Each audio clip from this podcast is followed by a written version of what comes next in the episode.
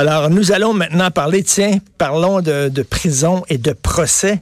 Il y a un cadre euh, du CUSUM, un cadre du CUSUM qui a reçu un, un, pot de vin de 10 millions de dollars de la part de SNC-Lavalin. Ce cadre-là, ce qu'il a fait, c'est qu'il a truqué l'appel d'offres pour privilégier SNC-Lavalin, pour être sûr que c'est SNC-Lavalin qui remporte l'appel d'offres.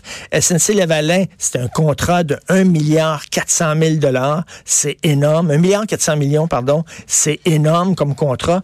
Donc, euh, ils ont donné 22 millions 500 000 dollars euh, en pot de vin, dont 10 millions à ce cadre-là, qui s'en est mis plein les poches. Le gars a été pincé, condamné à 39 mois de prison, et après six mois, il s'en sort. Après six mois, il s'en sort. C'est vraiment, là, c'est vraiment une sentence bonbon. C'est incroyable. Et ça nous rappelle euh, Vincent Lacroix. Rappelez-vous Vincent Lacroix, le scandale de Norbourg. Vincent Lacroix avait floué 9200 investisseurs, des gens qui, en, grande partie, étaient des personnes âgées, des gens qui avaient tout perdu, qui avaient été fourrés, arnaqués par Lacroix, qui avaient perdu toutes leurs, leurs économies, qui se retrouvaient à 65 ans, 70 ans, totalement dans la rue, à devoir souvent retourner au travail. Donc, Vincent Lacroix, il y avait eu 200 chefs d'accusation portés contre lui. Euh, il a été condamné à 18 ans de prison. Il a fait trois ans. Il été condamné à 18 ans de prison. Il a fait trois ans sous prétexte qu'il était, il était gentil en prison, puis il était pas violent. Mais c'est sûr qu'il était pas violent. C'était pas un agresseur, c'était pas un meurtrier, c'était pas un assassin, c'était pas un violeur, c'était un fraudeur. Les fraudeurs sont pas violents, mais ça n'empêche pas que ce soit des criminels endurcis. Ce sont des crosseurs. Tu sais, SNC Lavalin qui donne 22 millions de dollars en pot de vin. Ben là, les autres veulent arriver kiff-kiff. Fait qu'ils vont ajouter toutes sortes de dépenses fictives sur leur facture pour éponger cette dépense-là de 22 millions. Alors finalement, on se retrouve tous, nous autres, euh, tous les contribuables à payer. La corruption est un crime extrêmement grave. Et quand Vincent Lacroix purge trois ans sur 18 ans, euh, quand ce cadre-là de SNC-Lavalin purge euh, quelques mois sur, sur 39 mois, purge six mois sur 39 mois, ça n'a aucun bon sens, je trouve. C'est quoi le message qu'on envoie? C'est que c'est pas si grave. Et ce gars-là, là, il a reçu 10 millions dans ses poches, OK? de SNC-Lavalin. Et là, il y a 6 millions de son argent qui dort dans des paradis fiscaux qui a été gelé. Le gouvernement a réussi à geler. Donc, il ne peut pas toucher ce 6 millions-là, mais il reste quand même 4 millions. Il a quand même caché 4 millions quelque part. Là. Fait que là, il va à la maison de transition, il va sortir, il va attendre une couple d'années pour que ça paraisse trop bizarre. Puis après ça, il va aller prendre son magot, puis il va sacrer le camp aux îles Moukmouk, mort de rire. Six mois de prison, totalement mort de rire je vais vous parler des vegans. OK? Rien pour le fun. Ma fille est vegan. Alors, si je vous parle des avocats, est-ce que euh, les vegans peuvent manger des avocats? Là, vous allez dire, ben oui. Parce que, tu sais, il n'y a pas d'animaux un avocat. Tu sais, c'est comme. C'est un, légume, là. Veut c'est comme. Euh, c'est pas, pas de la viande. Oui, les vegans peuvent manger. Eh bien, il y a tout un débat dans le milieu de l'alimentation qui dit que non, les véganes ne devraient pas manger d'avocat. Pourquoi?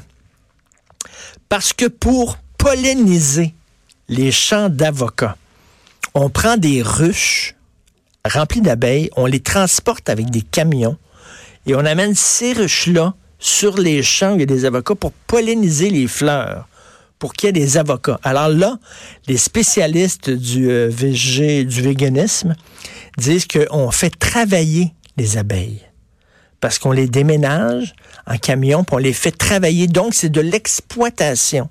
Et on dit que les vegans ne devraient pas manger d'avocat parce que un avocat pour grandir, pour grossir, ça demande l'exploitation. Attends une minute là. Et enculer des mouches, est-ce que c'est enculer des mouches aussi, c'est pas vegan d'abord, parce que tu fais mal à la mouche. C'est de l'enculage de mouche total. Là. C'est les gens qui disent on devrait pas manger de miel parce que c'est produit par des animaux. Je m'excuse, mais on garde pas les abeilles dans des enclos. veux dire, attachés. Puis il n'y a pas quelqu'un qui va aller traire l'abeille pour faire du miel. Là, là, penses-tu que l'abeille dit, hein, Ouais, aujourd'hui, je voulais aller polliniser des fleurs, mais là, il m'amène au Texas en camion, puis il faut que j'aille polliniser des avocats. Il me tente pas pantoute, mais qu'est-ce que tu on va y aller. L'abeille ne le sait pas. L'abeille sort de sa ruche et pollinise. Et voilà, librement, en toute liberté. Alors là, les vegans disent, faut pas manger d'avocat. Donc, si vous êtes vegan et vous écoutez, pas de viande, pas de produits laitiers et pas d'avocat à partir d'aujourd'hui. Alain Delon, tiens, on devrait euh, ne pas donner de, euh, de palme d'honneur à Alain Delon sous prétexte qu'il aurait dit quelques niaiseries au cours de sa vie. Ben oui, vieillit mal, Alain Delon. Ben oui, c'est un vieux con. Bon, il en a dit des niaiseries. Mais quand tu as une carrière de 45 ans, tu as toujours un micro devant la face.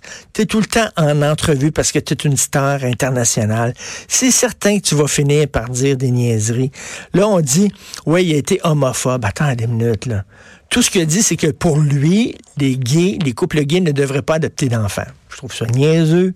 Moi, j'ai aucun problème à ce que des couples gays adoptent des enfants, mais lui, il pense ça. C'est un vieux monon.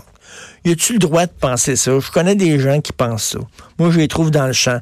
Mais c'est pas un crime de dire ça. Là, on dit on devrait pas. Écoutez, là, Patrick Roy, le gardien de but des Canadiens, a été arrêté pour violence conjugale. Est-ce qu'on devrait retirer son nom du temple de la renommée des joueurs de hockey? si on commence à faire ça, là, si on donne des prix, c'est pas un prix humanitaire qu'on a donné à Alain Delon. Là. C'est pas le prix Nobel de la paix qu'on veut lui donner. C'est un prix pour l'ensemble de sa carrière comme acteur. Et c'était un très grand comédien, Alain Delon. Je suis désolé, c'était pas rien qu'une belle gueule. Si on commence à donner des prix seulement à des saints, il y aura pas grand Là, il y a eu le gala artiste le dimanche. Pensez-vous que tous les artistes qui ont gagné des prix c'est toutes des personnes impeccables qui ont rien à se reprocher, qui se comportent de façon extraordinaire dans leur vie? Pas sûr, moi. Vous seriez surpris. Vous seriez peut-être surpris. On va-tu commencer à, à, à gratter la vie personnelle de tout le monde? Je suis en train de regarder une série documentaire sur Bergman, Ingmar Bergman, le grand cinéaste suédois qui est considéré par la plupart des critiques comme le plus grand cinéaste à jamais avoir vécu sur cette terre. C'était un tyran. Il criait après ses comédiens, il les faisait pleurer. Euh, il, a jamais, il s'est jamais occupé de ses enfants, jamais. C'est à, peine s'il se souvenait de leur date d'anniversaire. Euh, il trompait toutes ses femmes. Il était un personnage absolument ignoble empêche que c'était un très grand cinéaste. À un moment donné, c'est complètement débile, cette chasse aux sorcières-là. Même chose pour Brigitte Bardot, qui a changé la façon dont on joue au cinéma. Brigitte Bardot, c'était pas rien qu'une belle fille, c'est une grande comédienne, puis elle a changé la façon dont on joue au cinéma. Mais c'est une conne, actuellement, c'est une vieille conne, mais bon, je veux dire quand même, c'était quand même une grande comédienne. Je trouve ça un peu tannant, cette chasse aux sorcières. Vous écoutez Politiquement Incorrect. Politiquement Incorrect. Cube Radio. Le Lucky Luke du blog Steven Fortin, blogueur Journal de Montréal, Journal de Québec, qui est avec nous. Salut Steve. Hey, salut Richard, comment ça va? Ça va très bien. Écoute, tu te poses la même question que je me pose. Mm. Comment ça se fait dans une province où on n'aime pas le multiculturalisme, où nous autres, c'est pas, c'est pas ce modèle-là qu'on veut adopter au Québec? Je pense qu'il y a un consensus au Québec. Comment ça se fait que c'est la province qui triple le plus sur Justin Trudeau? comment on peut s'expliquer ça? Oui, et là, je vais, mettre ça quand même un peu en contexte. Là. Euh, en fait, le, fait est que euh, au Québec, en ce moment, quand on regarde les différents les, les différentes projections, Trudeau est en baisse, mais il n'est pas en baisse à la même vitesse vertigineuse qu'il l'est ailleurs, ce qui fait en sorte que euh, dans l'article que je publiais hier, ben ça, ça, ça donne une drôle d'équation où euh, les projections montrent que Justin Trudeau pourrait perdre des sièges dans toutes les provinces, dans tout, dans toutes les régions du Canada, sauf au Québec où il en gagnerait une dizaine. Euh, il, y a, y a aussi là-dedans la, faiblesse de ses de certains de ses adversaires dans, dans, dans des endroits là, bien ciblés, mais quand même, et, et ça me fait moi aussi me, me questionner, mais c'est quand même ironique qu'on soit dans ce débat là où on est en train de, de, de, de causer un geste de rupture avec le, le, le multiculturalisme, le, le eh socle par lequel se développe le Canada post-national. Et, et ne, ne, soyons pas dupes, là, peu importe qui sera élu, euh, qui sera élu au Canada à, à, la tête du Canada en, en 2019, là, en octobre prochain, ça, ça va continuer, cela. Donc quand quand on regarde ça, c'est quand même un peu ironique, mais euh, on, verra, là, il y a beaucoup, beaucoup de temps encore. Et si la dernière campagne de 2015 nous a euh, appris quelque chose, parce que je le rappelle dans mon texte, Richard, euh, Stephen Harper avait, avait fait le choix de la plus longue campagne électorale de l'histoire euh, contemporaine du Canada. 100 jours de campagne parce qu'il pensait qu'il était pour euh, assoiffer, si on veut, complètement ses, ses, ses, ses, adversaires. Il y avait un trésor de guerre assez considérable au début de la campagne. Stephen Harper, ça s'est pas passé comme il voulait, mais on a compris que ça pouvait changer très rapidement l'aiguille des sondages et des appuis. Donc, il faut faire attention, mais à ce moment-ci, en tout cas, là, la tendance lourde, très lourde, est, vraiment baissière et, inquiétante. Mais la question, justement, c'est la question reste entière. Comment tu peux comprendre, même s'il baisse au Québec, quand même, reste mhm. Quand même très populaire, puis on est la, province qui l'appuie le plus, qui est assez, c'est assez paradoxal. Ça, l'est, mais ça va. Euh, c'est d'après moi, ça va changer. Ça, c'est l'état, c'est, l'état des choses actuellement. Mais euh, je peux te dire. Euh, je suis allé faire un tour à Saint-Hyacinthe euh, lundi, donc euh, je suis allé à l'investiture du camp de l'économiste, euh, un ancien de, un ancien chroniqueur avec nous là au journal, Simon Pierre Savard Tremblay, un, un, bonhomme que j'aime beaucoup. puis quand, quand je suis arrivé là-bas, j'ai regardé un peu, je, je, je tentais le pouls, j'ai parlé avec pas mal de gens, j'ai passé la journée, la soirée là-bas.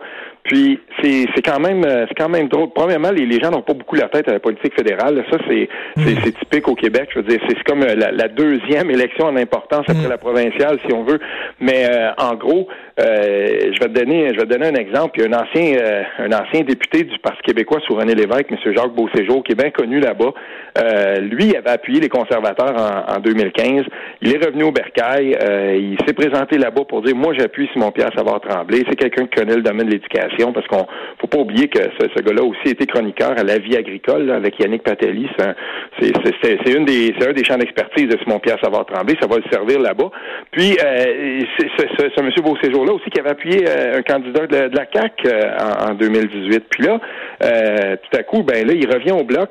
Puis il y a, cette espèce de, fond d'effet d'entraînement-là. Je crois que le bloc est bien positionné en ce moment dans le sens où il va défendre des consensus québécois devant des partis qui, eux, seront forcés de faire des compromis. Et sur le dossier de la laïcité, à un moment donné, ça va revenir, ça, pendant la campagne électorale fédérale. C'est certain qu'à un moment donné, on va, on va causer de ça.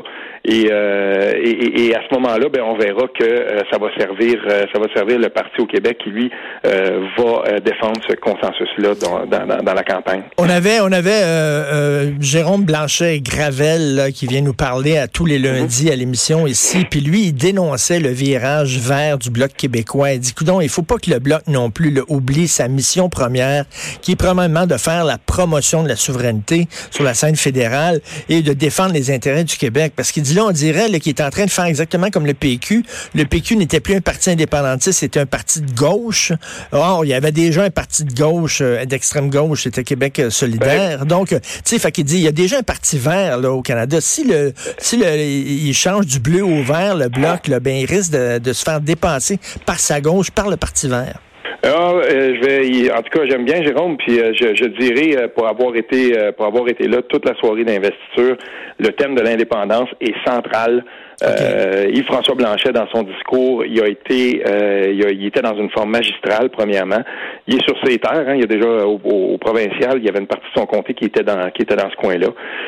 mais je veux dire, on a parlé indépendance, indépendance, indépendance, et puis je peux vous dire une chose, ce thème-là sera à l'avant-plan avec euh, avec Yves-François Blanchet. Puis comme il disait dans son discours, euh, M. Blanchet, il disait euh, ne pas provoquer ne nous a pas bien servi, il nous a amené exactement où on est là. Fait qu'il faut s'assumer, on est indépendantiste et c'est tout. Puis moi, c'est le genre de discours que j'aime bien. Puis j'ai remarqué aussi, je te, je te le dirai, euh, Richard, ce sera dans mon prochain texte, moi, euh, qui, qui tire dans tous les sens, comme tu dis, mais euh, je, te le dirai, je vais, te le donner en mille. J'ai rencontré des militants de Québec solidaire aussi qui étaient là l'investiture de Simon-Pierre Savard-Tremblay. C'est un économiste de gauche. Dans son discours d'investiture, il a, il a justement rappelé à quel point le Canada faillit euh, dans sa lutte aux paradis fiscaux et tout ça. C'est tous les grands thèmes qu'il défend dans ses livres. Il était là. On est dans la gauche qui me plaît, moi. On est dans la gauche qui parle justement des dérives du capitalisme et tout ça. Là, on était en plein là-dedans. Et, euh, C'est-à-dire une gauche, là, une gauche qui justement qui, qui, qui, parle de choses terre à terre, là, qui parle d'économie, pas qui parle de, de, de, genre et de pas, pas, pas une gauche qui recule les... Mais on n'est pas là-dedans du tout. Et, euh, et j'ai demandé à Simon Pierre quand je l'ai eu en entrevue, euh, je, lui ai demandé à Simon Pierre. Donc euh, oui, il va défendre le consensus de la laïcité. Et, et, mais ces champs, si on veut là, ce de quoi il a parlé dans son discours, on était très à gauche dans cette gauche là qui me plaît bien, celle qui dit ben voilà, euh, nos intérêts à nous, on est assis sur de l'or bleu. On doit absolument tout faire pour développer cet or-là, mais on entre en contradiction avec le Canada qui, lui, euh, c'est pas qu'ils sont méchants, mais je veux dire, son intérêt à lui, c'est le pétrole. Puis il a aussi mentionné. Ça, ben ça, ça j'aime ça. Attends une minute. Là. Ça, c'est une gauche, mettons, là, qui, qui, est pro, le pro hydroélectricité. Là. C'est, c'est pas des environnementalistes crainqués qui veulent même pas qu'on touche à l'hydroélectricité. À un moment donné, on est assis sur de l'or bleu, comme tu dis. Il faut l'exploiter. Ah oui, tout à fait. Il y, avait, ben justement, il y avait Daniel Breton qui était là. Puis j'en ai discuté de ça avec lui. Tu sais, il va, il, va y avoir là le lancement. Ça, il me l'apprenait. Il va y avoir le lancement de, de, quelque chose qui est super intéressant. Donc, une compagnie québécoise qui fait, qui a fait une, une entente. D'après ce que j'ai compris, avec Ford, puis on va développer un pick-up euh, électrique intéressant, puis pas une affaire qui va qui, sera pas achetable. Puis moi, quand j'entends des trucs comme ça, quand je vois ces gens-là qui disent, ben attention, on est assis là-dessus, oui, il faut la développer, oui, il faut aller dans l'électrification des transports et tout ça, ben ça me plaît bien. Et si mon Pierre, ça va trembler, euh, il, a rappelé aussi aux gens qui étaient là-bas ce qui s'est passé à Mégantic. On n'a absolument rien fait après ça. Puis des, des, des, des, trains, là, des, des, des, espèces de, de, de, wagons système de pétrole. Il en passe aussi à Saint-Hyacinthe, puis il disait si ben. jamais fallait qu'il y ait une catastrophe de ce genre-là, mais dans un milieu peuplé, plus, plus peuplé là, euh, comme Saint-Hyacinthe, ce serait pas des, ben, des centaines et des centaines de morts. Je te pose, je te pose la question. il y a beaucoup du pétrole qu'on consomme ici qui provient de l'Ouest canadien. Alors, il faut l'acheminer ici, ce pétrole-là. Toi, est-ce que tu préfères par train ou par pipeline? Ben, moi, par train, ça me fait fréquer. Il me semble, ça me semble, c'est bien plus sécuritaire par pipeline pour moi, dans mon point de vue à moi, là. Ben, en tout cas, il y, a une, il y, a une chose que je peux dire. On, on, peut pas aller, on peut pas parler de ça aux gens, par exemple, de mon de mon coin de pays, à Saint-André d'Argenteuil, qui ont consulté les études des pétrolières, pas des études, là, par exemple, de l'Office national de l'énergie ou des environnementalistes, celles même des pétrolières qui disaient que le saut qu'il fallait faire par-dessus la rivière des Outaouais dans ce coin-là était carrément dangereux, puis on menaçait l'approvisionnement en eau de, millions de personnes, parce que c'est Montréal, tu sais, Saint-André d'Argenteuil, c'est 45 minutes de Montréal, mais par la rivière, c'est tout à côté, mais aussi de l'Outaouais. Puis euh, ça, ça, ça, ça avait, je veux dire, il n'y avait pas de passage facile avec un pipeline. Puis c'était carrément, euh, c'était carrément dangereux. Donc pour moi, le mieux c'est toujours et le, mieux c'est, je veux dire, c'est l'ennemi du du du, du, du bien d'une certaine façon. Mais le, mieux c'est toujours d'en consommer moins. Mais il faut bien. Non, mais on en consomme. Là, moi, je préfère consommer du pétrole canadien que du pétrole qui provient d'ailleurs. Donc il faut l'acheminer ici. Donc à un moment donné, on n'a pas le choix. C'est le train mais ce pétrole-là, il s'en va aussi vers Irving. Il s'en va aussi c'est un pétrole qu'on va vouloir acheminer vers les raffineries, vers les raffineries d'Irving qui va parcourir 4200 km d'un bar pour ensuite être raffiné chez Irving puis retourner vers, euh, vers, la, vers Chine et les pays orientaux. est-ce que c'est, c'est pas, c'est pas simplement l'équation n'est pas si facile que on amène ce pétrole-là puis il va tout être consommé ici. C'est beaucoup plus nuancé que ça. Et, toi, la, chute soudaine de Justin Trudeau, tu te l'expliques comment? Parce que oui, il y a eu l'affaire Wilson-Raybould, mais quand même, il a, descendu rapidement dans l'estime des Canadiens. Qu'est-ce qui s'est passé? Oui, je crois qu'il y a là-dedans une certaine partie euh, de l'explication qui est avec le style. Mais il, faut voir le règne de Justin Trudeau en deux temps. Le premier, le, premier moment, c'est celui où, euh, suite à l'élection de 2015, on s'en souviendra, tous ses adversaires sont tombés dans la désuétude complètement. Fait que Thomas Mulcair, on a changé de chef. Parti conservateur s'est lancé dans une, chef une course à chefferie. Le bloc, ben, on se souvient de l'épisode de Martine Ouellette, puis comment c'est allé dans ce coin-là. Donc c'est pas, euh, tu sais, devant lui là, il y avait, il y avait la patinoire, puis lui il jouait, puis devant, il y avait devant lui des partis qui étaient complètement en refondation. Fait que les, les 24 premiers mois de Justin Trudeau ont été quand même assez faciles. Sauf que plutôt que de consolider, d'avancer dans des dossiers qu'il avait promis, puis mhm. d'accumuler les, les, les, victoires politiques, si on veut, ce que François Legault est en train de faire, lui, François Legault, il a dit, moi, je vais réaliser toutes mes, toutes mes promesses, puis il commence tout de suite avec les plus difficiles. Qu'est-ce qui s'est passé avec Justin Trudeau? Il n'a pas livré sa promesse forte qui disait, on va changer le mode de scrutin. Il y a eu de la difficulté ensuite avec certains segments de la population à qui il avait fait des promesses. Puis aujourd'hui, je te le donne en mille, il y a un article dans le Hill Times qui est très, très important, même si c'est moins lu ici au Québec. Mmh.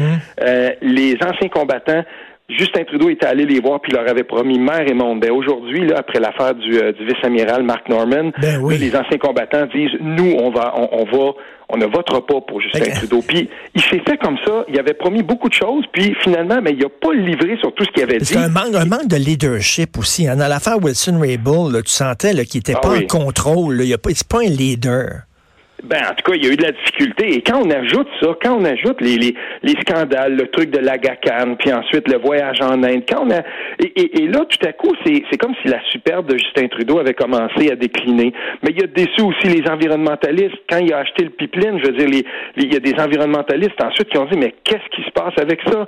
Il avait promis des trucs aux Premières Nations dans l'ouest du pays, mais ensuite il a envoyé la, la, la police monter, puis littéralement, euh, je veux dire, les services de sécurité militarisés pour aller des, des, barricades. Quand il parle, il est bien, bien bon. Quand il parle, il est bien bon, mais il livre pas. Ben à la COP 21 à Paris, il avait été, euh, les gens avaient dit oui, il avait été bien bon, il avait sur une scène, il y avait des centaines, il y avait des centaines et des milliers de personnes, des jeunes devant lui, tout ça. Puis oui, c'est vrai qu'il passait bien à la caméra, mais au retour de la COP 21, il a acheté un pipeline désuet dont les pétrolières ne voulaient même plus à plusieurs milliards de dollars. Donc quand, quand on accumule tout ça, la, la, la superbe de Justin Trudeau en a pris un coup pendant ce mandat-là. Et, et là, ce qui arrive, c'est que moi, je me souviens, je suis allé consulter ça, Richard, là, je me souviens quand le Parti conservateur tenait sa course à la chefferie, on se souvient hein, à quel point ça c'était euh, c'est pas assez proche que Maxime Bernier soit élu. Et, à ce moment-là, les, les, observateurs disaient oui, mais cette course à la chefferie-là, c'est peut-être une course en attente. Euh, Les gens voyaient déjà Justin Trudeau à ce moment-là, qui était très haut dans les sondages. Il va faire deux mandats, puis on pensait plus à la prochaine élection d'ensuite. Et boy, c'est en train de se passer, mais concernant Justin Trudeau, là, je te laisse sur cette phrase, cette phrase légendaire de Elvis Presley. A, little less conversation, a little more action. Une de ces c'est un peu ça. Là. Arrête de parler puis agis, Justin. Merci beaucoup, Steve. Oui, merci encore, Richard. Steve Fortin, blogueur. A little less conversation, a little more action. On s'en va tout de suite à la pause.